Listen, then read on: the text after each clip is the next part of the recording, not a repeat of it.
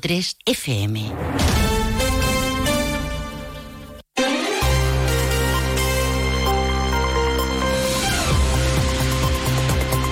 Más de uno Jerez. Juan Ignacio López. Onda Cero. Hola, buenas tardes. Eh, les contamos a continuación lo principal de la actualidad de esta jornada de lunes 11 de diciembre, el día después del puente, el día en el que la hostelería celebra los magníficos resultados de un fin de semana en el que Jerez ha registrado un lleno total cantidad ingente de personas que ha venido desde variopintos puntos de España para conocer la zambomba de Jerez. Impresionantes imágenes que dan una idea de eh, el poder de convocatoria que llega a tener este bien de interés cultural. Como decimos, beneficios en la hostelería, calles atestadas, hay que hacer el análisis de un puente festivo de rotundo éxito para Jerez. Ahora se lo contamos con más detalle, también las reacciones de los vecinos del centro en este lunes, en el que a esta hora luce el sol sobre Jerez y el termómetro marca 15 grados de temperatura. Hay otros asuntos que les contamos en titulares. Detenidos los autores de la tentativa de homicidio con armas de fuego en la calle Nueva. La Policía Nacional señala que los detenidos habían quedado para acudir armados hasta el domicilio de la víctima y acabar con su vida. Finalmente recibió un disparo en el pecho, pero fue auxiliado por los agentes y trasladado con vida al hospital donde se recupera satisfactoriamente. Luz verde al pago de más de 957.000 euros desde el ayuntamiento a 37 comunidades de la Asunción correspondientes a la subvención para su rehabilitación. El ayuntamiento ha aprobado en estos días un nuevo pago superior a 75.000 euros a otros dos bloques. Y choque de opiniones entre Partido Popular y Partido Socialista por la información aireada por los populares en relación al Tribunal de Cuentas y las cuentas del consistorio. Enseguida también les damos detalle. Antes de profundizar, vamos con el tiempo para esta jornada. Nos vamos hasta la Agencia Estatal de Meteorología. Javier Andrés, buenas tardes. Buenas tardes. Durante esta tarde en la provincia de Cádiz tendremos cielos nubosos con nubes altas las temperaturas se mantienen sin cambios o en ligero ascenso. Se espera hoy una máxima de 23 grados en Algeciras, 22 en Arcos de la Frontera y Jerez de la Frontera, 20 en Rota, 19 en Cádiz. El viento será de poniente moderado en el estrecho, viento flojo variable en el resto. Mañana cielos nubosos con nubes altas la mayor parte del día y nubes bajas al anochecer. No se descartan por la mañana brumas o nieblas en la campiña. Las temperaturas se mantienen con ligeros cambios, máximas de 22 grados en Arcos de la Frontera, 21 en Algeciras, 19 en Cádiz y Rota. En el interior, viento flojo variable, aumentando a moderado de componente norte durante las horas centrales. En el litoral atlántico, vientos flojos del noroeste, aumentando a moderados por la tarde. En el estrecho, poniente moderado, ocasionalmente fuerte al final del día. Es una información de la Agencia Estatal de Meteorología. Una de la tarde y 38 minutos. No hay género de dudas. La zambomba de Jerez se reafirma como fenómeno imparable que deja estampas que han hecho que las redes sociales, por ejemplo, eh, literalmente ardiesen. Ni un alfiler, no cabía más gente o un ambientazo eran las opiniones vertidas, por ejemplo, en estos foros en referencia a la concentración masiva en algunas calles del centro histórico. Hay debate. Por un lado, el sector turístico que aplaude el éxito de convocatorias este año, la hostelería que habla de una especial satisfacción tras la gran cantidad eh, de personas y por otro lado, pues eh, las quejas de los vecinos que tienen que soportar, dicen, la suciedad y molestias también eh, ocasionadas por la fiesta. En principio, la opinión de la calle.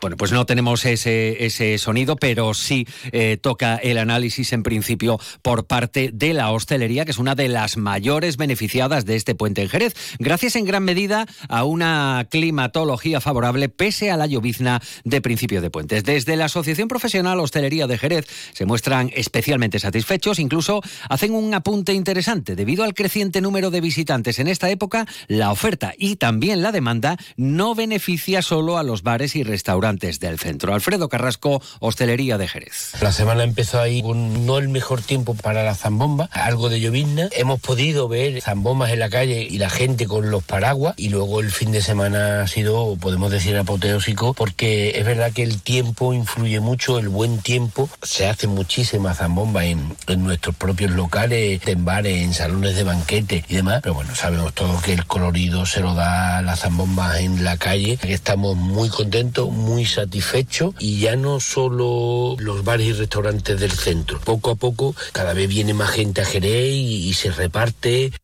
las grandes concentraciones de público tienen su cara A, también su cara B, en este último caso para los vecinos del centro. Si bien de momento no hay valoración económica del impacto que ha surtido el llenazo de este puente en Jerez, los vecinos se muestran críticos con lo vivido en estos días. Pese a los esfuerzos municipales, hay que recordar que se han llegado a instalar cuarenta y tantas eh, cabinas de servicios portátiles en varios enclaves del centro, los comportamientos incívicos han vuelto a dejar la evidencia en un puente para el sector que ha sido histórico. Escuchan a Tamara Jiménez, ella es la presidenta de la Asociación de Vecinos Centro Histórico de Jerez. Donde para algunos este puente en el centro histórico ha sido una fiesta, para los que aquí vivimos ha sido una auténtica pesadilla. Creemos que estamos presenciando a tiempo real y sin remedio no la evolución de nuestras fiestas, sino una terrible desvirtualización y mercantilización de las mismas, un bien de interés cultural más cercano a la comercialización que a la cultura. Con el punto fuerte, este pasado puente, durante estas semanas estamos viviendo la pesadilla de cada año. Calles convertidas en ratoneras, ríos de orín en nuestras calles, vomiteras en nuestras puertas, cristales rotos en nuestras plazas, destrozo de mobiliario urbano, eh, sin hablar del ruido y de la imposibilidad de salir y de entrar de nuestros hogares. No se puede pretender enriquecer a un colectivo a costa ni de otro ni de todo. Cuando el turismo y los visitantes de una ciudad no aumentan la calidad de los que vivimos en las mismas, es un turismo destructivo y habría que replantearse el modelo que queremos adoptar.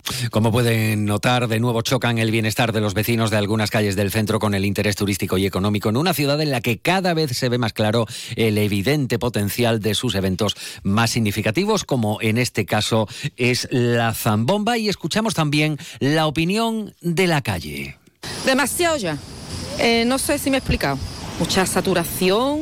Bueno, te das cuenta que al final la zambomba en sí, en sí, lo que era una zambomba ya no, es un negocio. Agobio, está masificado, pero es una maravilla, es que esto da al centro vida y... Yo creo que todo lo que sea personas viniendo es positivo. Aquí hace falta que todo el mundo gane y creo que ahora mismo se está acertando. Y vamos ahora con las voces del sector turístico que incluso han llegado a apuntar en los foros y a establecer comparaciones con otros eventos de otras partes de España como los Sanfermines en Pamplona o las Fallas en Valencia. Desde el clúster turístico Destino Jerez reclamaban hace una semana una mejor planificación de la ciudad para acoger a tan ingente cantidad de personas. Sí hemos visto que desde hace cinco años para acá se ha ido año por año mejorando en cuanto a la planificación, pero es evidente que, que bueno, que tampoco se le puede poner eh, mm, puertas al campo y que el número de personas que llegan a nuestra ciudad pues es enorme y no podemos poner una aduana, como quien dice, en el eh, de acceder al, a, la ciudad de Jerez al, centro histórico donde se desarrolla la mayor parte de la de las Una de la tarde y 43 minutos, eh, por cierto, eh, la mesa del centro histórico se constituye este jueves, según avanza el consistorio, con el objetivo de promover una amplia participación en los planes y acciones de revitalización de la zona. Está prevista la participación de más de 30 entidades, entre asociaciones de vecinos, entidades religiosas, sectores del vino, el comercio, la hostelería, colegios profesionales relacionados con la construcción y hasta historiadores docentes, partidos políticos y personal municipal. Todo con un objetivo, confrontar ideas, proyectos y propuestas de mejora para el centro histórico. La Asociación de Vecinos Centro Histórico de Jerez participará en este encuentro. Nos congratula enormemente que se haya recuperado este instrumento de participación y se haya tenido en cuenta nuestro colectivo. Esperamos que sea un instrumento donde la participación sea real, sea efectiva y que con ella podamos entre todos impulsar la revitalización de nuestro centro histórico. Una de la tarde y 44 minutos entramos en crónica de sucesos para contarles que la Policía Nacional ha detenido finalmente a dos individuos de 24 y 30 años de edad como presuntos autores de un delito de homicidio en grado de tentativa y tenencia ilícita de armas. Los detenidos son los presuntos responsables de los hechos que ya les contamos aquí en Onda Cero y que ocurrían el pasado 15 de noviembre en la calle Nueva alrededor de las 10 y cuarto de la noche. Dos, los dos detenidos supuestamente habrían tratado de acabar con la vida de una tercera persona tras mantener una discusión en la vía eh, pública. Un amplio dispositivo policial es el que se montaba en una vez se tuvo conocimiento de los hechos. La investigación ha determinado que uno de los detenidos disparó a bocajarro contra la víctima hasta en cuatro ocasiones. Acto seguido, ambos abandonaron rápidamente el lugar a bordo de un turismo. La víctima recibió un disparo en el pecho, causándole heridas de gravedad, por lo que tuvo que ser intervenido de urgencia y ya se favorablemente. Los detenidos trataron de ocultarse en la Guareña para eludir la acción policial. Una vez finalizado el atestado, los detenidos han sido puestos a disposición judicial, cuyo titular ha decretado ingreso en prisión preventiva para ambos.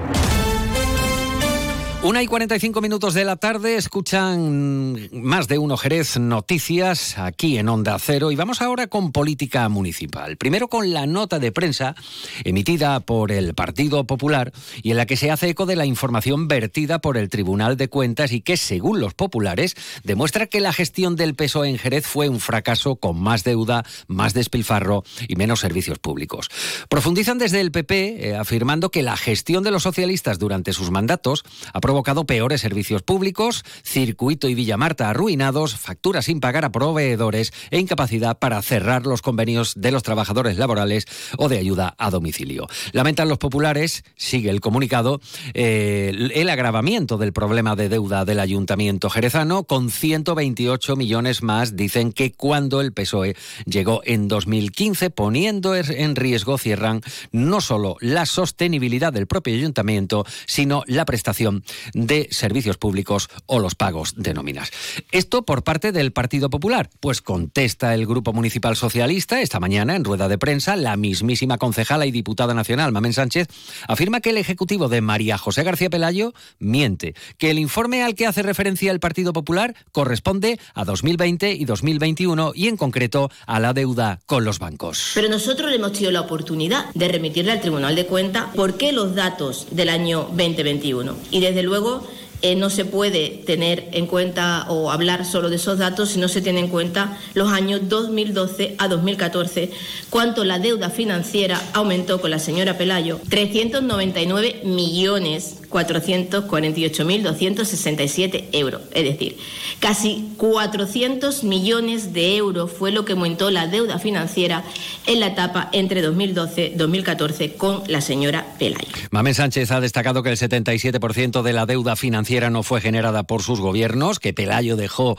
a deber 200 millones en seguridad social y que la deuda durante sus mandatos bajó en 178 millones de euros. Thank you. Se lo estamos contando desde primera hora de la mañana. Las obras de demolición y reurbanización de la Plaza Venus se encuentran al 40% de su ejecución, según informa el gobierno local en un comunicado. Cabe recordar que estos trabajos están siendo ejecutados por la empresa Juan Romo S.A. por un importe superior a los 300.000 euros y un plazo de ejecución de cuatro meses. Parte del proyecto se centra en la demolición de la estructura de la cubierta del sótano que se encontraba en un estado muy precario, compaginando con el acceso de los vecinos a sus viviendas. Y les hablamos ahora de otro asunto bien distinto. La vamos a echar de menos. La chimpancé hembra que llegó al Zoo Botánico de Jerez procedente de un requisamiento de nombre Lulú y que ha permanecido en las instalaciones del Zoo Botánico Jerezano durante nada menos que 32 años, ha sido trasladada a un centro madrileño para disfrutar de la tranquilidad acorde a sus años. Ya se encuentra en las instalaciones del Centro de Rescate de Primates Reinfer en la capital de España. Y atención al llamamiento que realizan desde el Centro Regional de Transfusión Sanguínea, donación hoy de cinco y media a nueve y media de la noche en la capilla de las Angustias. Se trata de un llamamiento a la población para aumentar las reservas para dar respuesta a la fuerte demanda de productos sanguíneos en los hospitales de la provincia de Cádiz y Ceuta. Solo es necesario ser mayor de edad, pesar más de 50 kilos y gozar de buena salud para tener uno de los gestos más solidarios que ahora que se acerca la Navidad. En la realización técnica ha estado Pepe García. La información continúa ahora en la sintonía de Onda Cero. Continúan informados aquí en el 90.3 de la FM. Buenas tardes.